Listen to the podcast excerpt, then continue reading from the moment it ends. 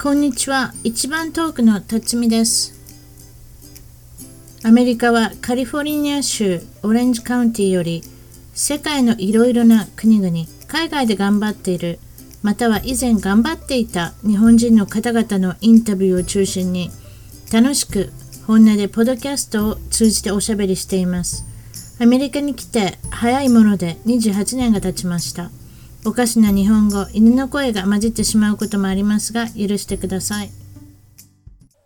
それでは今回はマレーシア韓国ベルギーインドネシアの国々の海外駐在員歴11年今日は駐在先のインドネシアジャカルタからお越しの竹内さんですこんにちはあこんにちは。ああよかったこんなに長距離でまだ喋ったことがないのでどうなるのかと思ったらさすがスカイプやってくれますね、あのそれでえーっと日本のどこからいらっしゃったんですかはい、あの山口県からです。山口県それじゃあ大阪に近いので関西弁でいきますわ、 えーそれで山口県といえばっていうのはそうですね何ですかまずフグですね。フグですねあのーピリピリって当たったら怖いけどフグは美味しいっていうはい、調理師免許がなくっちゃフグはお料理ができないそうですね。食べたことありますそのピリピリっていうのちょっとだけ入れてくれみたいなとんでもないです。とんでもないですかやっぱやめときましょうねあとはあのあとは何かな山口県といえばあの萩のですね。あハギねあそれはやっぱり有名ですよね観光地であとやっぱり有名人なんかはそうですね。吉田松陰とかいいですねですね。よく NHK の大河ドラマとかにもなる吉田松陰それと新しいところでは新しい人で言うと安倍総理ですかね。やっぱりそうですね日本の国を牛耳るそうですね。安倍総理ですね。あ、はい。安倍総理のお父さんもそちらですか、山口ですか。そうですね。そういうことですね。はい。ということで、今インドネシアにいるんですけれども。はい。これまたインドネシアって言ったら、これは。あれですか。一番有名なのは、やっぱデヴィ夫人ですかね。まあデデヴィさん、デヴィ夫人ですね。これはスカルノ大統領の第五夫人。はい。ってことですよね。私の後知ってる限りは、オバマ大統領の。二人目のお父さんが。はいはい、インドネシアで彼はそそちらでプライベートスクールに行きながら学んだっていうのとなんかですね、私見たことないんですけど、銅像が立ってるみたいですね。勝手に銅像立ってますか多分勝手に作ったんですよ勝ね。手に本人の知らないところでインドネシアに銅像があるなんかそういう雰囲気がありますけどあのねなんかしますね。だから彼はししばらくあれなのかな私の聞いたところによるとしばらくやっぱりあのイスラム教だったっていうのを聞いてるんですけどああ、そうですか。後であ開教したっていうことであそれであとはえーっと人口がなんと2億5000万人人がいっぱいですね。いっ確かに。ぱいですかあとは1万3500の島々からできてるそうですね。島多いですね。確かに島が。日だから本その、ね山を越えると言葉が通じないとかいう現象が起こるらしいです。何語があああるあるんですかな何の言語を喋ってるんですあかの なんかですね、バハサインドネシアっていうのが共通語みたいですね。ほうそれがほとんどはい。なんとなくやってフィリピンとかそういうのは似てますよねいっぱい島々があっえてっとですね、まあ似てるっちゃ似てるんですけど、やっぱあのマレーシアとかマレー系の言語ですね。あと赤道にえらい近いんですよね結構ね深いですね。というだこからあの太陽が大ななんていうんですかね、まあ大体真上をこう通ってますね。で1年を通して暑いってことですかそうです。大体平均、うん、大体毎日二十八度から三十四五ですかね。それとやっぱり有名なのはイスラム教徒の方が 90%? そんそんなにあそるんうでですすかね。ほぼうんそうですね。九割以上でしょうね。なるほどそれで天然ガスとか石油だとかはいあ、とは渋滞で有名渋滞渋滞世界一って言いますね。世界一の有名世界一の渋滞です。あとはカラオケ好きなカラオケをするのが好きカラオケが結構ありまますね。確かあにりますあとあちこちあとはエビエビが養殖が多いエビ確かにエビは多いですね何にでも入ってますね焼きそばとか焼き飯とか安いですよねきっとねそうですね値段は海産物は結構安いですねあとはコーヒージャワコーヒーコーヒーうんコーヒーも美味しいですよ美味しいですかやっぱりはい美味しいです美味しいですあとはゲーム多いって書いてあったんですゲーム多いんですかゲイはですねあのー、なんつったらいいですかねあのラジカセを肩からかけてはいあのー、なんて言うんでしょう屋台をこう回ってるおかまのおおじちゃん多いですねなんかあんまり聞いたことない なんか聞いたことない状態なんで私ちょっと今戸惑ったんですかあのみ見た目は女の子なんですねミニああスカート履いてはい顔は顔もまあそんなに、うん、おかまおかましてないんで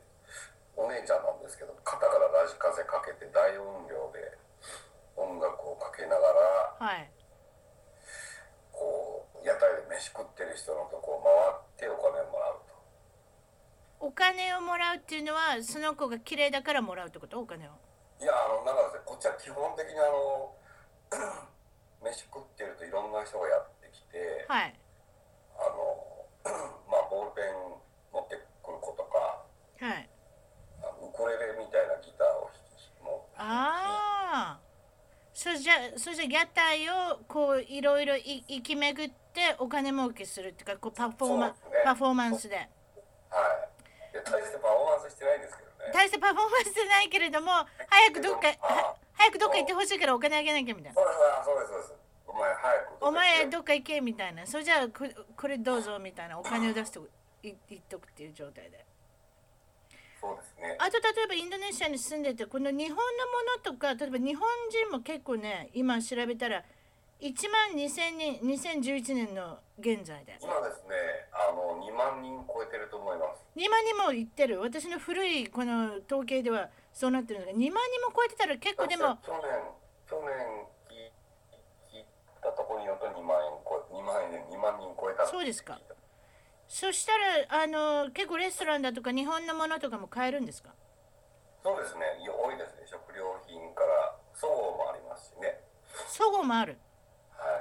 い例えば日本のさファーストフード系みたいなのもあるんですかありますよ吉野家とかすき家とか牛丼はいあと丸亀製麺とか多いですねおおそれで日本の例えば物が買えたりっておっしゃったけど、はい今竹内さんのいるお家から日本のスーパーマーケット行こうと思ってどれぐらい離れてるんですかですかね渋滞すると1時間ちょっとかかっちゃいますね今渋滞するとっておっしゃったのは誰かに運転してもらうとってことですかそうですね基本的にあの運転手さんの運転で動日本人は動いてるんでええ日本、うん、そうですね1時間1時間ぐらいかかって行ってお買い物するのはやっぱり日本のものは何でも揃うんですか大体ありますね大体あります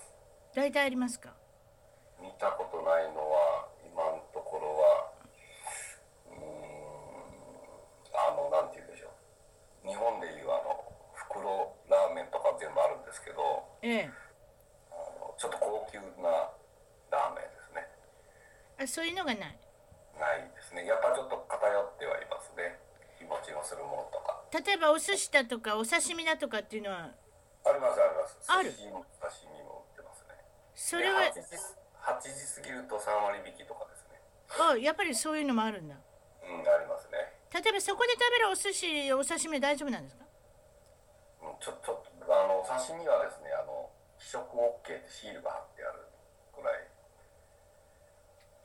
でちょっとなんて言うんでしょうね今なんて言いました不食あの「試食 OK」「生食 OK」って あそういうことか私不食を受けて腐って腐っても大丈夫ってあそこはねああの生で食べていいよってちゃんとそういうふうなステッカーが入っあのシシールが貼ってあるってことですかあるねそれはやっぱり日本からのあれですかね輸入ですかねと思うんですけどね冷凍した魚をうん持ってきてるのかなしてるのがちょっとわかります。でも例えばとりあえずはそのジャカルタ現地の刺身寿司っていうのはありますよ、ありますよ。こっちの現地の魚の刺身とか寿司ありますね。どどんな感じですかお多分ですね、海がそのものすごく汚いんですね。はあなんでどれ取れたかっていうのがちょっと心配になりながら食べなきゃいけないって感じですかね。汚染されてますからね、多分。相当な勢いで汚染されてるっていうこと聞いてるんですよねいやー、汚染はもうすごいでしょうね。何でも川に投げちゃいますからね。うんそれでなんか初めて行った時があのマレーシアの方の駐在に決まはい決まった時はいあの決まった時は嬉しかったんですかマレーシア行くっていうのはね、基本的にあの自分から行きたいって言って出たことはないんえで、えまあ、自分が担当してる仕事の成り行き上大体1ヶ月だけ行ってきてっていうことでえまあ1年2年となりって感じですかねえ1ヶ月が1年2年となるってことですかそうですねそれあのまああれですね自動車関係っておっしゃってたんですねそうはいいう、はいはいだからそのジャカルタにしてもマレーシアにしてもそういったあの企業の人たちが駐在してるとそうですねそれが多いってことではいでなんか、ま、マレーシアに行かれた時に随分カルチャーショックがあったでしょそうです初めてのとこでしたからねええねやっぱりあのーなんて言うんでしょう、うん、生活の仕方とかご飯とかですねちょっと教えてください食事とかねうん食事がまああの普通もうもうかなり前なんですけどはい何何十年も前なんですけどやっぱあのビニール袋にご飯入れて持ってきたりとかですね弁当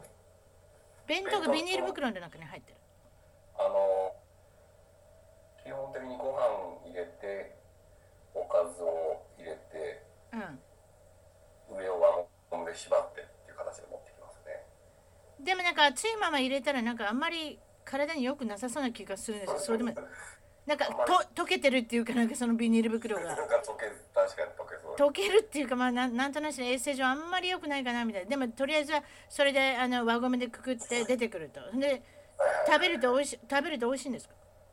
まあ美味しいんですけどまあおかず系は結構美味しいですよね美味しいんですけどうんご飯がやっぱりちょっと白ご飯がですね匂いがだから日本のその米と違ってジャズミンライスっていうんですかそうですねバスマィティライス、ジャズミンライスっていう系統でちょっとプンと匂うっていうかねはい、はい、そうです癖があるおっしゃるだあれには慣れれないですよねなかなかねあれねなんか不思議と慣れないんですよねねわかるわかるもうだんだん嫌になってくるっていうかあれが毎回毎回出てくると嫌になると思うそうなんですよねまたかって感うじ、んそうですご飯が結構やばいですねうんあとなんかマレーシアなんかで困ったりとかジャカルタなんかで困ったりっていうなんか例えばおな何でしたっけお医者さんなんか行った時でしたっけああはいはいあのー結構マレーシアの時あのー風邪ひいて大熱出した時にえ現地の人からその医者が 3, 3種類あるんでえはい選べと3種類3種類の医者がいるとうん街に、うでインド人とマレー人と中国人んどうやって選ぶんですか言ったら「お前が選べ」って言われたらえだから一でも一番いいの出してくださいってもんじゃないですかとりあえず何人でもいいからそうですねそんな気がするでまあまずまずマレー系の人っていうのは当時はなんて言うんでしょうねやっぱあのあんまり清潔じゃない気がしてうんで なんか手も洗ってないようなあの喉をあーって言ってくださいってやるやつを使い回してたりとかああそれで余計にばい菌が入ってしまう竹内さんに逆に病気を移されたり、うん逆にねえそういうのよくありますよね医者でもらってきた病気っていうはいそれで中国の医者もちょっとあんまりあんまりあのマレーシアは日本に対していい感情を持ってる人が年あ悪い感情を持ってる人が年寄りに多いんではあちょっと今中国も当時は今ほどあのいろいろ中国どうのこうのって言ってなかったんですけどやっぱりそういう印印象があってええ中国もやめて残るがインこうのけていくとインドインド人しか残らなかったですねいやあのアメリカでもインド人の医者って多いからはいなんかいけそうな感じがするんですけど私なんかあもあなんかこの人なんていうんでしょうねガンジーとかいろいろ偉い人もいるしですねえ 感じ感じぐらいしかあのい出てこないでしょ、ええ名前が偉い 人のそれ以外それ以外のインドの有名人ってそんなにいないじゃないですかでもまあでもとりあえず今ほなインドの方を選んだんですかそうですよインドの医者行って、えまあ、ケツに注射してもらって治りましたけえ治どねったんですとりあえずははい治りましたあとはそのあの打ち合わせの時に言っておられたそのマレーシアとかインドネシアのこのトイレ事情っていうんですかはいはいはいトイレ事情これも言うてくださいこれは長くかかりますんで言うてみてくださいね、あの基本的にあのなんて言うんでしょう手でいろいろきれいにするんですそねれは竹内さん含め皆さんそうしてるってことですか竹内さんにいはやあのイスラム教の人だけだと思うんですけどね見たわけじゃないんであんまり言う、ね、断言してもあれですけどイスラム教の人は紙は使わないっていうのは聞いたことあってあそれで竹内さんはトイレットペーパーがあるんですねありがとうございますありがとうございますあなんやそうやったんか私また竹内さんもあのお尻を手で拭いてはんのかなと思ったんですよ違ったんですね時々忘れてたどっちの手だったか忘れてたとか違いますそのえそれでまあそのイスラム教の方の説明してください毎日トイレットペーパーなしでどうやってやっておられるんですかで でですねあの まあき聞くわけにもいかないじゃないですか直接、まあ、どうやってええいいややっぱりそうういうことはねちょっとタブーな感じがしますしねでも一番聞きたいことではありますよねでいろいろネットを調べてもなんかこういろんな説があるんですけど、私もちょっとちらっと写真見たんですけれども多分そうかなと思ってるどうですどう教えてくださいあのでで全部ですね私あのショッピングモールのトイレでですね一回あの壁がなんていうんですかね曇りガラスみたいなところのトイレがあってはいで隣のおっさんが来来たんでちょっとこう影を観察したらしてたんですよねはいあの全裸になってましたねまずま上もず下も全部裸になる全部は全部裸になってましたそれでそれでであのなんかですねデパートとかそういうショッピングモールにはなんていうんですかシャワーみたいなのがついてるんですケツ流し用のはいまああのあれですねあのシャワーとおしっこじゃないもう一つの大きい方した場合ねはいはいだから大きい方した場合はそのシャワーで流すんですかはいはいな流しますねかなりの水圧ですねということはウォシュレットのお化けみたいな要するにシャワーでお尻を流してそういうことしてると全部でも足元とか全部水にかかりませんはいトイレはもう基本的にどこ行ってもびちゃびちゃですねびちゃびちゃはいどこ行ってもはいそうしたらね男のトイレ私入ったことないけどどこの女のトイレも一緒でしょ結局だから選べるんですかだからあなたはトイレットペーパーがある方はこちらあそしてイスラム系の方はこちらってなんかこう部屋がな例えいですないですあそういうのは決まってないはいばでも竹内さんがそういうとこ行ったらどうするんですか自分もやっぱり裸になってそういうことをいやいやいやまああのー基本的にほとんどのとこはですねトイレットペーパー置いてないんで置いてないの置いてないですどうしたらいいのポケットティッシュ持っていくかうんうんそのなんかその強力なウォシュレットを、まあ、使うかですよねその強力なウォシュレットっていうのは大概そのシャワー状のものがついてるんですか必ず必ずついてますか必らずつい私もちょっと実は Google で見たんですけどついてますねあれねじゃあ今はということは下半身全部裸になってはもいうとりあえずはもうお風呂で流すみたいなもんやあそうですね風呂入ってるみたいな感じですかねはあこれ下痢した時かなわんね何回も一日のうちにそんなことせなあかんかったら大変ですねそうなんです。で結構あの女の子でもケツのとこが濡れてる出てくる子とかですね。あそうかだってトイレットペーパーなんかどうやって乾かしていいかわからないか乾らかさずにそのまま出てきますから、いろんななところがびちゃびちゃになって出てきたりとかうわーほんと結構多いですね。例例えばその水なんかあれなんですよねあの水をなんかこう会釈のついたこうちっちゃいバケツみたいなもんで流したりするんですよね。そうですであのいわゆるその水洗じゃないトイレそうあの写真で見たんですけど結局水だめ水だめっていうのか水がめっていうのかなそういうちっちゃいこうみ水を溜めてる浴槽みたいなとこから水を取ってお尻にかけたりあとトイレはその今い今おっしゃったこれ流れないんでそれをまた水入れてガチャンで流すんですね。はいああだから手動式トイレそうですね手動式トイレでですすねね。ええ、で下水とかどうなってるんですかないんですかもう下水はですね多分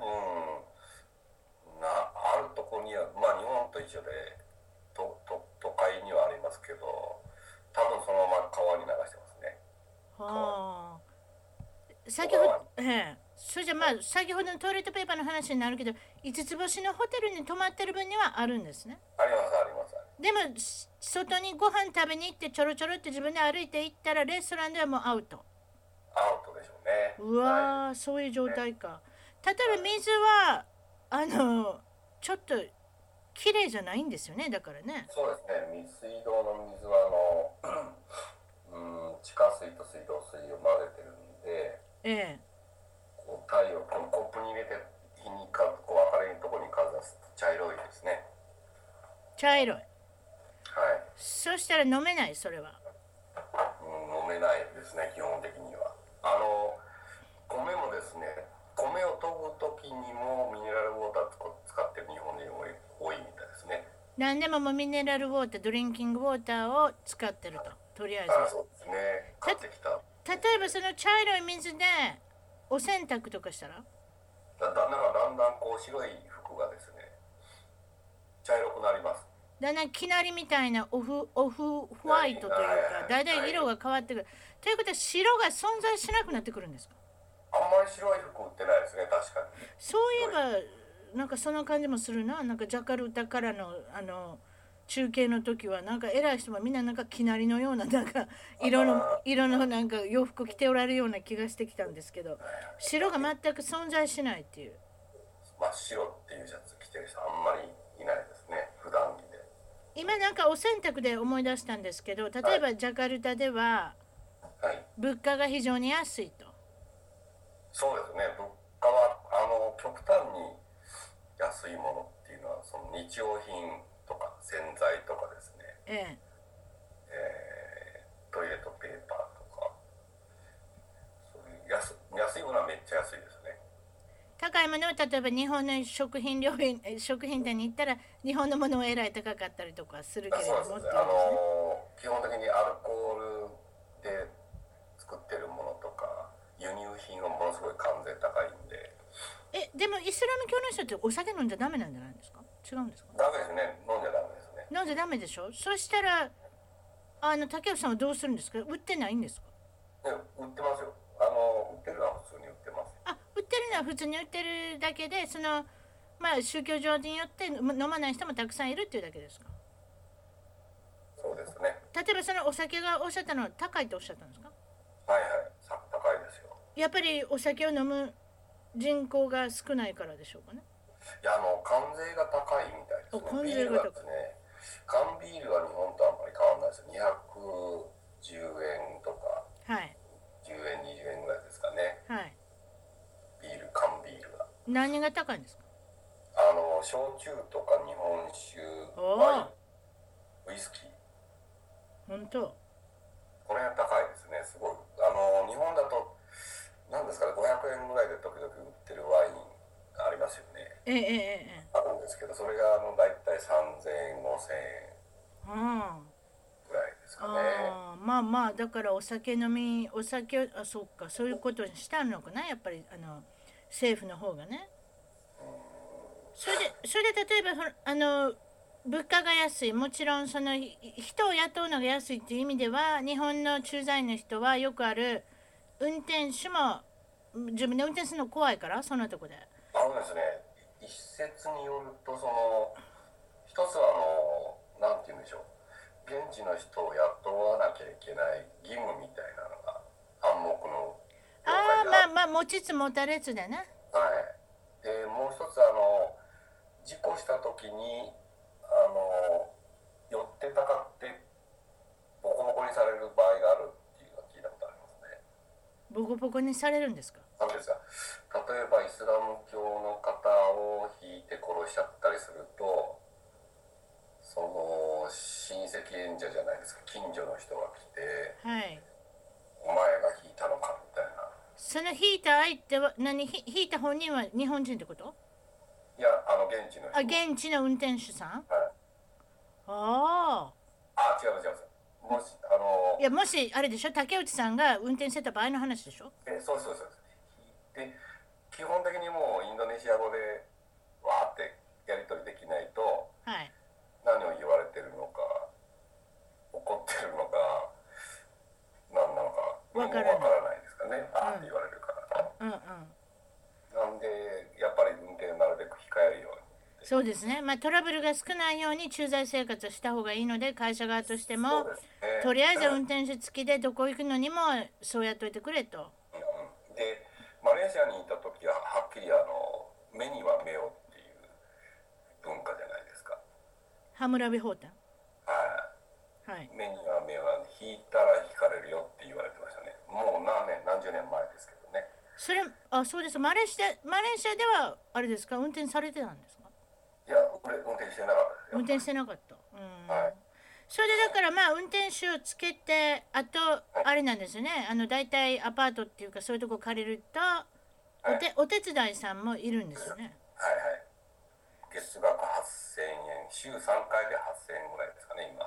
今いいですね安いですねやっぱね何を何をしていただけるんですかもちろんそのあのー言っておられた例えばその企業によって違うって内容はそうですか、はいはいはいあのまず基本的には洗濯と掃除ですよねはんはんはんはん洗濯と掃除はそれじゃ雇いてもらえるんですねそれはねあの竹内さんがお仕事してる間にはいは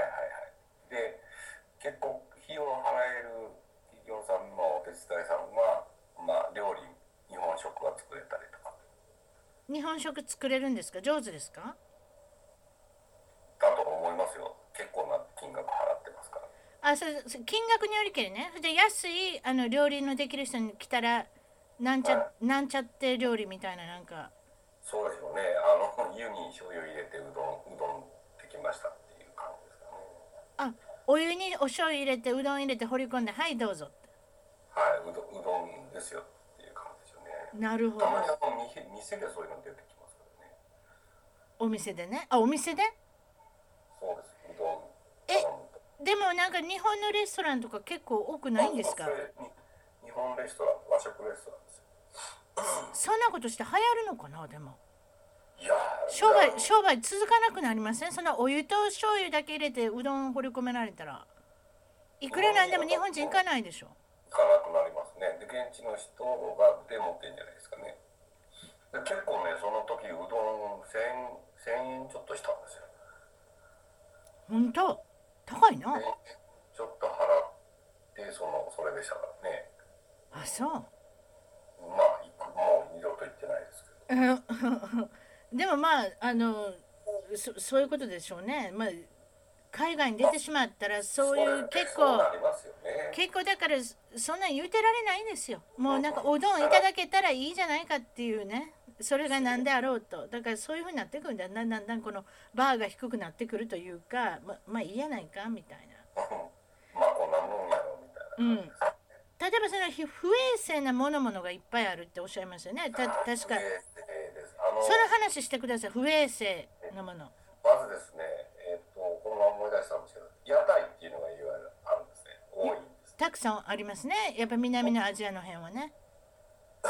であの基本的にその野菜とか切るじゃないですかはいでまな板使わないんでそこら辺のあの平たそうなところで石の上とかですね床の上とか 床の上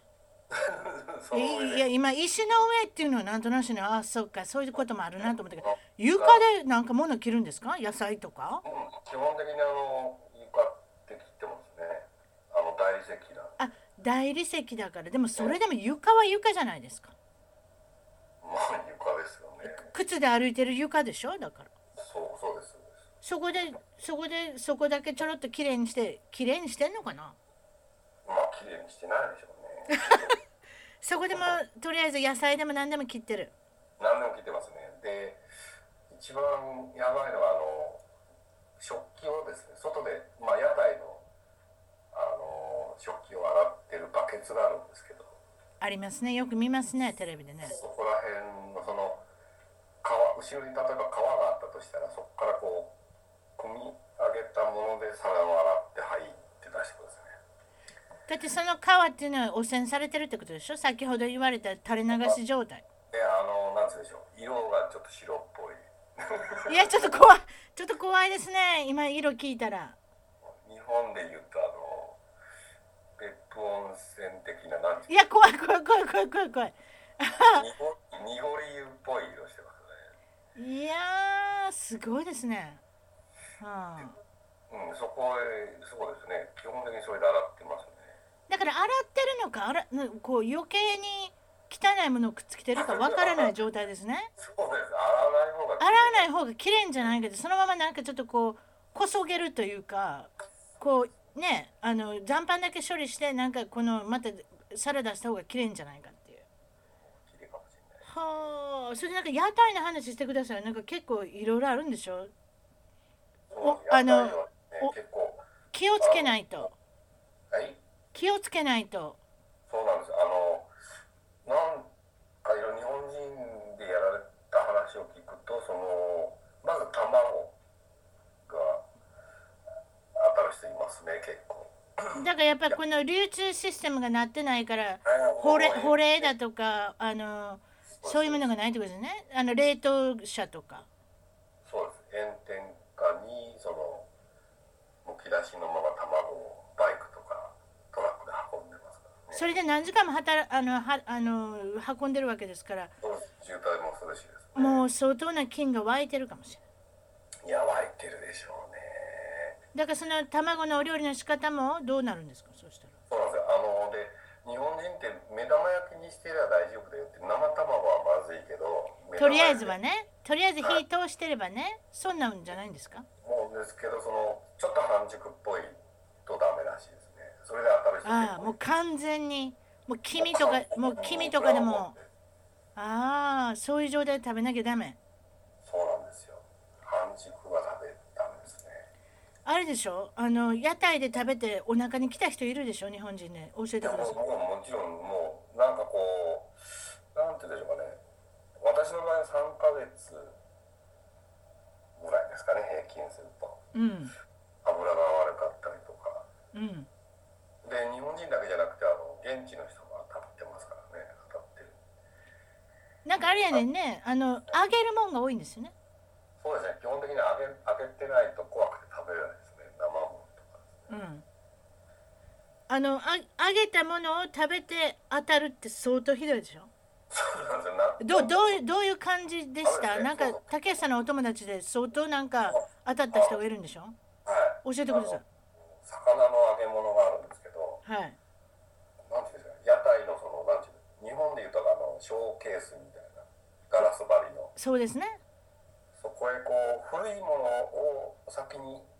出すじゃないですか普通はね日本人はねはいそこは上がったもの上がったよっていうのでそこにどんどんどん放り込むんでさすがインドネシア人そうですどれが新しいか古いかが分からなくなっちゃう確かにでその日売れ残ったものをまた次の日揚げたりとかするんで二度揚げも三度揚げもしてるかもしれないそれで真っ黒系うん多分その揚げたものって冷蔵庫で保管するわけでもなくそのまま置いといてまあとりあえず揚げたらいいやろっていうそう揚げたら全部禁止のやろうってうんだ多分ですねへ変な話3日3日もんとか5日もんとかそれで油もあれでしょ真っ黒系なんでしょどうせ油はもう基本的にですねもうもうなんていうんですかね真っ黒っていうか、うん、相当な状態で状状態のところで揚げてなんかまああのもう一回揚げといたら大丈夫やろってそれで安心量にしてるって怖いですねでもねそうですねそそれで当たったらうちのドライバーさんがあの当たった時はもどうなったんですかう目の前で目が充血しえてでンとしてきたんで大丈夫って言ってもうそのまま病院でしたねそのまま病院で病院から出て会社まで帰ってこられたのはどれぐらい時間かかったんですかえっとね点滴してってからもじゃあ結構かかってましたね半日ぐらいですかねうわーしかし危ないとこにいるんですねそうするとだから気をつけなきゃいけないまずまずは疑いから始めなきゃいけないそういうことですよねうんでとにかくその全て当然自己責任じゃないですか日本だとあの一時冷凍餃子とかなんか剥がれるじゃないですかええ使っちゃいけない着色料とかあるじゃそうないでですかすね保存料ええそういうのは多分ないん法律が何にもなさそうですねあんまりねそういうことに関してはだからあの強く生きろとなんかしなんかもう政府は強く生きなさいってそれだけしか言ってないような感じですよね そうですで多分ですね、何を法律を作っても多分まあええだろそんなもんって感じでしょうか、ね、無法状態それで例えばこの間おっしゃってたのあのほらなんかビニール袋にオイルが入ってきてそそれをあーそうそうその話言ってくださいはいあの日本でいうあの詰め替え用のなんていうんですか洗剤が入ってるようなありますよねありますねありますねパウチにはいそこにあのココナッツオイルが入ってるあココナッツオイルねよく南の方が使うはいはいはい揚げ物用のはいでそれをですねあのい入れるじゃないですか油を口を切って入れてはいでそのままその入ってた袋も入れる溶かすね今何言ってくれた袋も溶かす袋をこうなんていうんですかあのなんていうんです捨てずに溶かすちょっと待ってくださいままあその まあそんな聞いたことないけどその油がこう煮えたぎ煮えたぎってるところに袋もポンと入れてしまうそれ溶けるじゃないですかを足して溶かすそうするとですねあの冷えた時にもサクサクらしいんですサクサクらしいってでもそれは自分がねえ決めたことでちょっとそれは困るなお客さんにビニール袋入れあの食べてもらうってことになるそれも暗黙の了解っていうかなんかみんな結構してはるんですか多分してる人が多いらしいですあのなんていうんですかねこコーティングプラスチックコープラスチックコーティング状態の天ぷらええでもそれわざわざ言うてるわけじゃないからほとんどの人分からずに食べてるってことじゃないですかありますそれはありますいやそれ1回ぐらい食べても大丈夫かもやけどずっと食べてたらなんかおかしくなりそうな気がしますけどねどうやってもなんですよいやなんか怖いですね今ずっと話聞いてるとあとなんかあれでしょはい日本人でなんていうんですかね海外楽しむ派みたいなタイプの人いるじゃないですかバックパック持ってねはい屋台でね、屋台のご飯じゃ食べないわよみたいなうん、ないますねねまあ旅行の分にはいいんですけどね ええええあの駐在員の中にもたまにいるんですよそういう人は、冒険派がうん、来たんだからうんとりあえずは地元民みたいになってやってみるぞっていうはういんそういうふうにしないとダメだみたいなうん、はいはいはいはい結構いろんなもん食わされちゃうえそれそれそれで冒冒険度がどんどん減っていくわけですね自分の体が大切になってきますからそうなんですよあとなんかおっしゃってたなんかニュースあれでしょあの米の中になんかあれなんですねちょっと教えてくださいそのあ話の、まあ、私も調べたんですけど、はいあのこう米の中にプラスチックのなんていうんですか米を混ぜてかさ上げしてるこれはですね未遂で終わったらしいです調べたらあ未遂で終わったんですかとりあえずあはのこう米俵を調べ米俵って言わないな米をしその米の袋ねを調べたら確かにそれはねあったらしいですただそのまあちょっとは流通してると思うんですけどええ少しは出回ったけれども多くは出回らなかったけれども大変なことではなかっプたラスチックの形をしたお米を混ぜてたんですねふ普通のお米そうなんにですでも私からしたらなんでお米入れたらいいやん安いに違うのプラスチックの米を作ること自体が高そうなんですけどそうなんですよねそうじゃないんでしょなんかメリットがないからやめたメみたいなリットがないからやめたそれもなんかあのインドネシアの人っぽいですねそのね思いついたけれどもやっぱりなんかうんねそういうことですよねあとなんかそのインドネシアの人の国民性っていうか教えてください、その今話聞いてたらちょっとあのね基本的に、ずっこけたニュースとかもありますよえはい、すいません一言で言うと、いい加減ですね。いい加減はい。で、この前ある人と話してて、はいそのこっちから、ジャカルタから日本に帰る飛行機の整備って、はいインドネシア人やってるじゃないですか。そうですねもちろんねはい。で、あの、うーんと、例えばその、お札なんかもホチキス、ホチキス大好きなんですね、こっちの人。ホチキス大好きその話してくださホチキス大好きいはいお札を止めるはなんて言うんでしょう料理も例えばあの笹の葉でくるんなんかくるんで止めるときに日本人だと爪楊枝で止める確かにねはいそこホチキスで 止め全る部ホチキスで止めてしまう全部ホチキスって止めますで、うんあのコンビニなんかのお札も結構ホチキスでこう暇な時にこう数あえる暇な時に10枚ごとにホチキスで全部止めてしまうわけですかうんホチキスで止めるうんで客が来てお釣りを出す時にそのホチキスを手でむしってうんこうなんていうのが結構伝えにくいんですけどこう話例えば会話をしお客と会話をしながらむしってポンって投げるんですけど投げてゴミ箱ないのこういうのは高級概念ないんですよでなんつってんですかねその目の前にゴミ箱入れやうんそうゴミをに入れりゃいいんですけどそのいすごい自然なんですよねそれが。もうそれをちっちゃい時からそうやってるからね親もそうやってるしおじいちゃんもそうやってるからそうですよで私もびっくりしたのがあの銀行行った時にうんまあ結構あれですよね学歴のある人そうですねちょっとお金を触るっていうことに関してはやっぱりちょっと学歴がなくちゃねはいそこの綺麗な顔したお姉ちゃんも私と話しながらこう同じようにポイって 銀行でも落ち着いて止めてるってことですよねそうはあなホチキスのカスだらけですね国中がカスだらけですねホッチキスでもホホチキスだけじゃなしにゴミという観念があんまりないんでしょ日本、はいそれええ他の国のくる人と比べてゴミの観念というか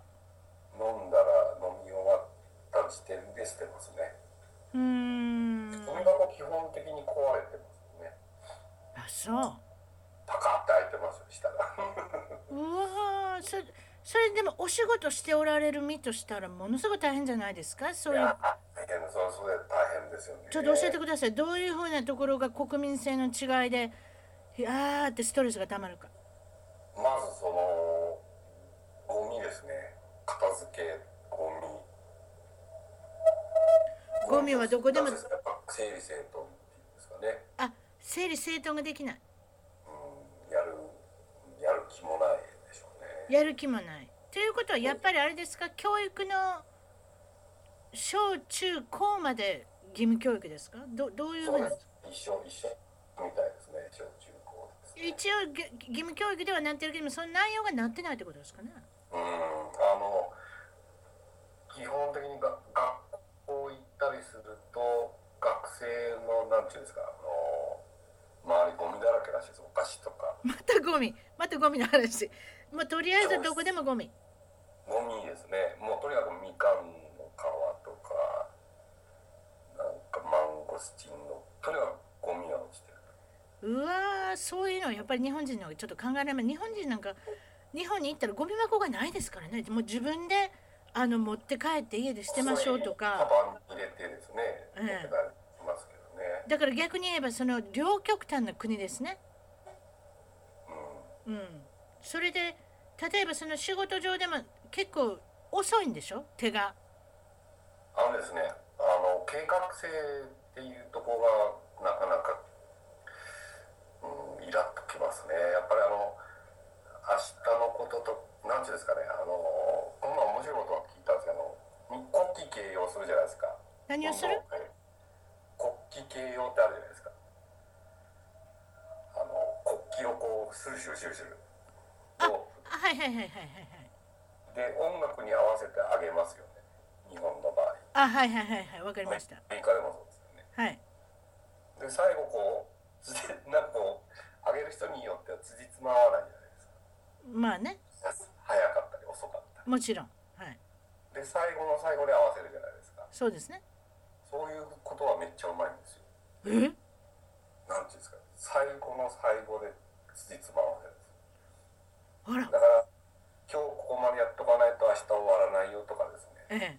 ええそういう概念があんまりないですねあんまりないやっつけ仕事っていうか例えばそういうふうなことに関しては生産がこのスローになってしまうってこともないんですか例えばあーそうノルマとかノルマとかそういうのがなかったら部品であるとか車であるとか普通だったらこれだけそうそうですねできるのが10%ぐらいしかできないとかそうほったらかす何も言わずにほっとくと多分ノルマが5000台とかあった時に2台とかですね2台なっとか 2台ですか5000が2ですかありえますねはあ好きにやっていいよっていうと例えばそうなんでもチームになってリーダー格っていうのがやっぱりいるわけでしょそれをやっぱりどこからか探してきてその日本人に近い人を探してくるんですよね教えてくれはるいどういうふうにどういうふうに探してくるんですかうんもうこれはもう数をさ人事に聞くと数を採用するしかないって言いますね、うーんその中でやっぱそういうふうにしていかなきゃ上に立つ人が、まあ、ある程度日本人らしいあの性格とか考えの持ってる人であるとなんかね理解してくれてやっぱそういうご苦労があるから今の日本のこのあれですよね自動車メーカーの世界に名だたるものがそういうご苦労から出てあのねまあそうなんですもう日本は成功してるってことですよね。うん、やっぱ大変ですよね日本で全部作れるわけじゃないから外に持っていかなきゃいけないからそのまた現地の人の国民性をあの兼ねながらね一緒にやっていくっていうそう状態ですもんね。だから普通のうん育育てようと日本人はするじゃないですか。そうですね育て。そうですいねけ。ば大丈夫だはいと思うね。はい。そう育たないみたいですね。育たない。とどそうだったな。例えばそのあのええはい。どうぞ。よく言うんですけど、いい加減なくせに理屈っぽいってよくいい加減なみいい加減なのに理屈っぽい。言うんですよ。やってることはお前はいい加減なのに理屈っぽい文句は言うっていう人は多いですね。あ割と口は開くんですかそういうところは。えーあのよくあの言い訳の国ってよくインドネシア人から聞いたんですけどインドネシアは言い訳の国ですからってあ言い訳の国謝らない。謝らない、とりあえずは私が正しい。ま、あ多分間違ってない、ね、はあ私のせいじゃないっていうこれまた日本人と違いますね。日本人はとりあえず謝ってからあのはい会話が始まりますからね。だから謝られたことはまずないですねああでもね今私か今思ったんですがアメリカでも謝る人いないですよ。うんやっぱ海外に行くとそうだなんかですらよ逆だねだから逆に言えば日本人が謝りすぎるうちの主人にも言われることなんですけど謝ると何ですかアメリカとかの話を聞くとあの訴訟になる、そうそうそうそう自分の非を認めたら良くないっていうかうん、例えばでも普通にねあのそういうなんていうんですか社交辞令で言ってても日本人はちょっと謝りすぎるかなと私もなんかちょっと最近思ってきたなるほどねそれはあるかもしれないそのだからそのバランスっていうのはなかなかね全く謝らないのであまり謝りすぎるってちょうどいいっていうところで持っていくのがやっぱグローバルな考え方なのかなとねそれはあるでしょう思いますけど例えばそあのなんかおっしゃってたのは大企業の奥様方の生活ぶりっていうのがそれがちょっと楽しかったんでちょっと教えてください。これはねあのー あんまり言うと刺されちゃいますけど結構あのー住んでるいろんなこう企業の方が来られてるじゃないですかでもちろん。面白いことにそのお大企業の方は手当がまあ何十万日本の給料はそのまま残るんですけどはい。現地の費用が何十万って要するに会社付けになるものがたくさんあるってことですね。例えそうばです教育教育費とか子供さんがいらっしゃった時プライベートに入れる教育費だとかあとは運転手さんとかでもはいあのお手伝いさんなんかでもランクのかなり上の人を雇えるという。は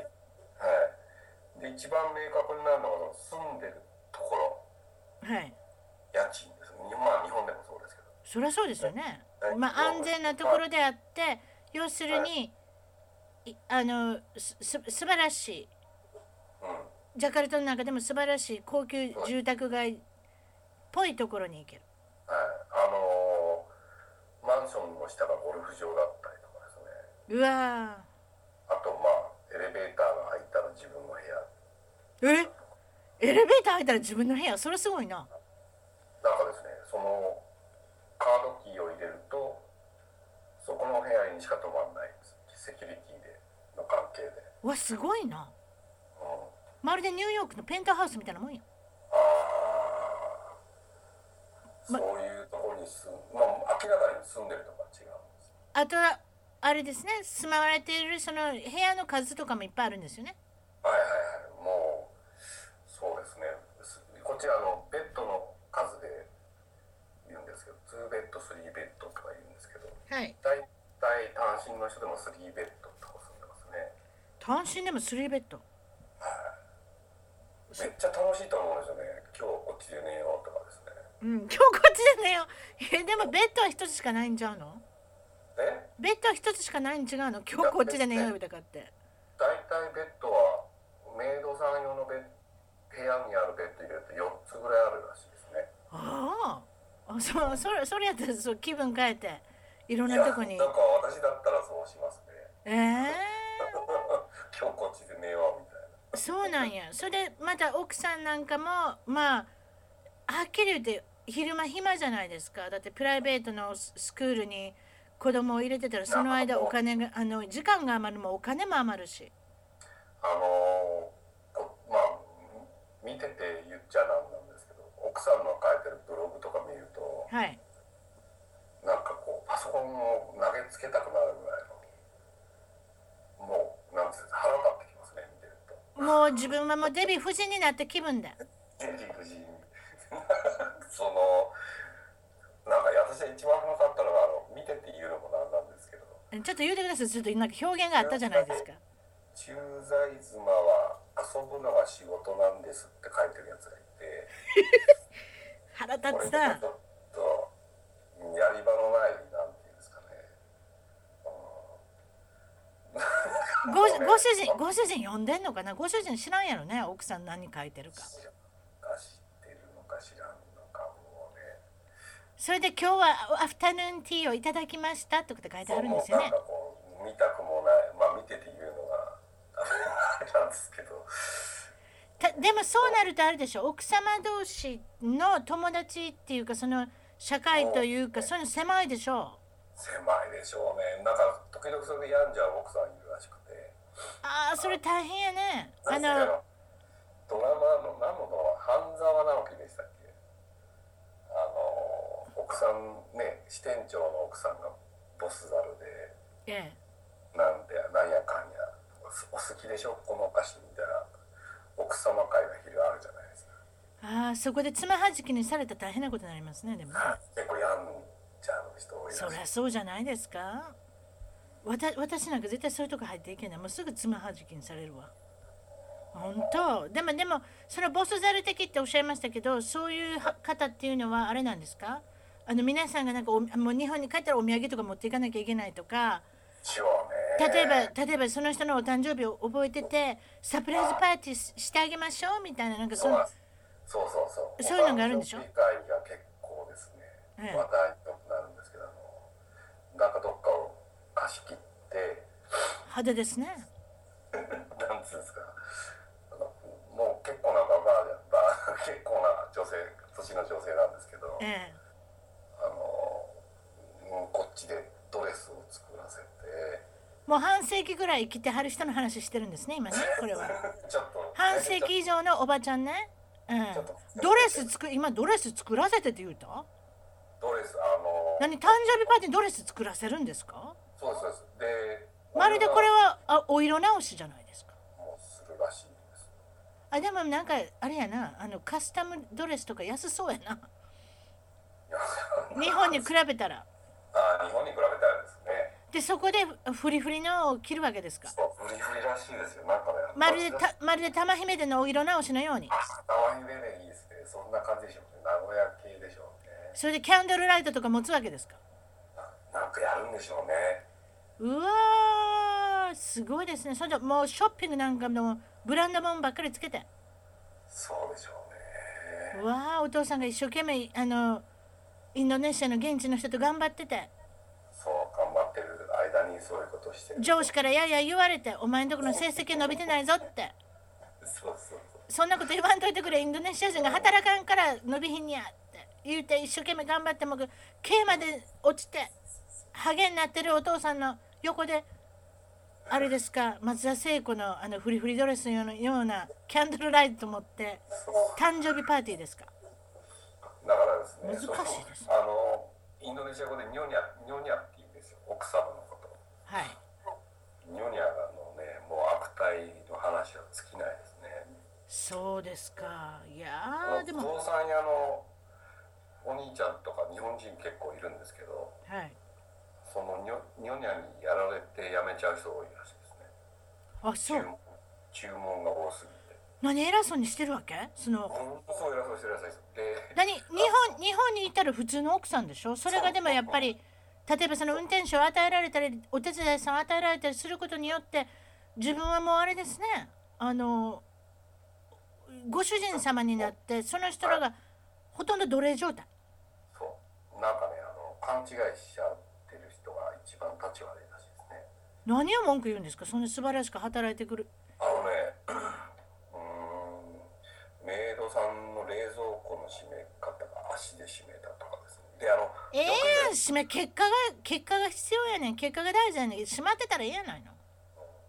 お金持ちの人はそんなにあんまり言わないと思うんですそのいわゆる日本で我々私私とかと一緒の、まあ、カツカツの生活をしているクラスの人いるじゃないです中か家賃中流払うね中流の方ねそうです子供いて、はい学費がどうしようとか、はいその人がある日突然自分の力じゃないんですけど旦那が転勤命令駐在命令が出ていきなり来るわけですようんそうすると あのやっぱこうお手伝いさんとかいるとやっぱそうなっちゃうんですね。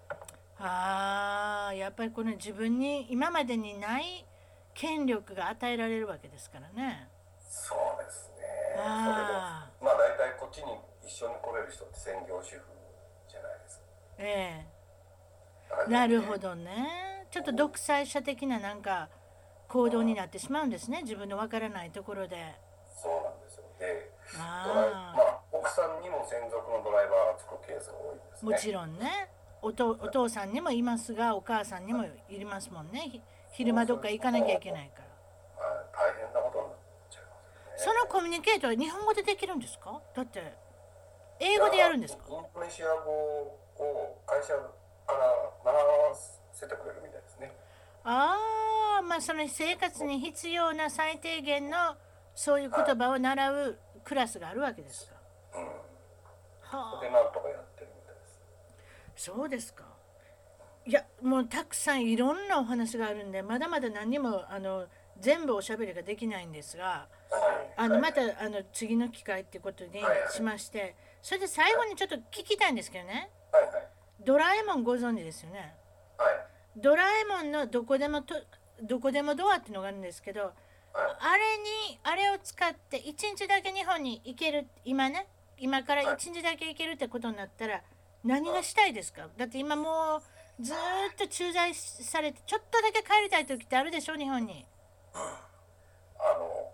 富士そばって立ちよ立ち食いそば屋があるんですけどどこに東京どこにあるんだっけ東京にあるんだけどそば屋美味しそうやな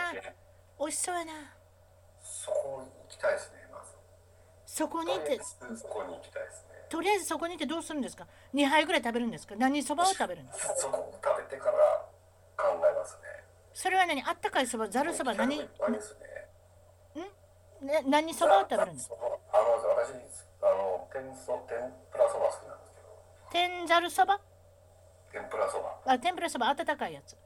まずそこ行きますね間違いなくこれでどうするんですかまだ時間ありますようんであの昼間から空いてる系の飲み屋さんあるじゃないですかもちろんあですか居酒屋さんはいそこ行きますねそこ行って何飲むんですかビールみたいですね何のビール飲むんですかあのなんですか日本のその苦みのあるビールみたいああインドネシアの現地のビールと違ってな違ってそれでまだ時間ありますよどうするんですかそれであとはですね車の運転とかしたいですねせやねいろいろなとこ行くけれども運転手さんがいて渋滞があってっていうことやからはいがあってで車運転して車を運転してホームセンター行きたいかなホームセンター日曜大工の日曜大工の何買うんですかなんかこうなんていうんですか便利 便利系なものあーなんか使って便利系えこんなものがあるのみたいな別に買うというかっていうことはないかもやけどとりあえずそういうの見てみたいあのガスコンロに下に引いたら引き出しになるよみたいなあーなんかちょっと100均では買えないようなもうちょっとそうもうちょっとあのいいようなやつで何かホームセンターに売ってないかなってすげえなこれみたいなそれで晩ご飯何食べるんですか晩ご飯はですねやっぱりすき焼きかなすき焼きな美味しいなすき焼きでしょうね生卵食べれるよ生卵生卵食べれるよそこでやっといやいいですねすき焼きかなああまあそういうことにしておきましょうか 今日は本当にありがとうございましたまたねもうあの次の回は私もなんかもっとインドネシアであの駐在で暮らしてるあの男の方々もいっぱいいらっしゃるじゃないですか番組ではあなたの海外生活のお話をメールでぜひ一番トーク at gmail.com まで送ってくださいあと新しいエピソードの情報はサウンドクラウド CLOUD または iTunes のポッドキャストのアプリから購読フォローをするといち早く視聴できますまだ外れたばかりのはい、今日はどうもありが一と番うトございーまクしのた Facebook、Twitter をフォローして海外の輪を広げていきましょうね。よろしくお願いします。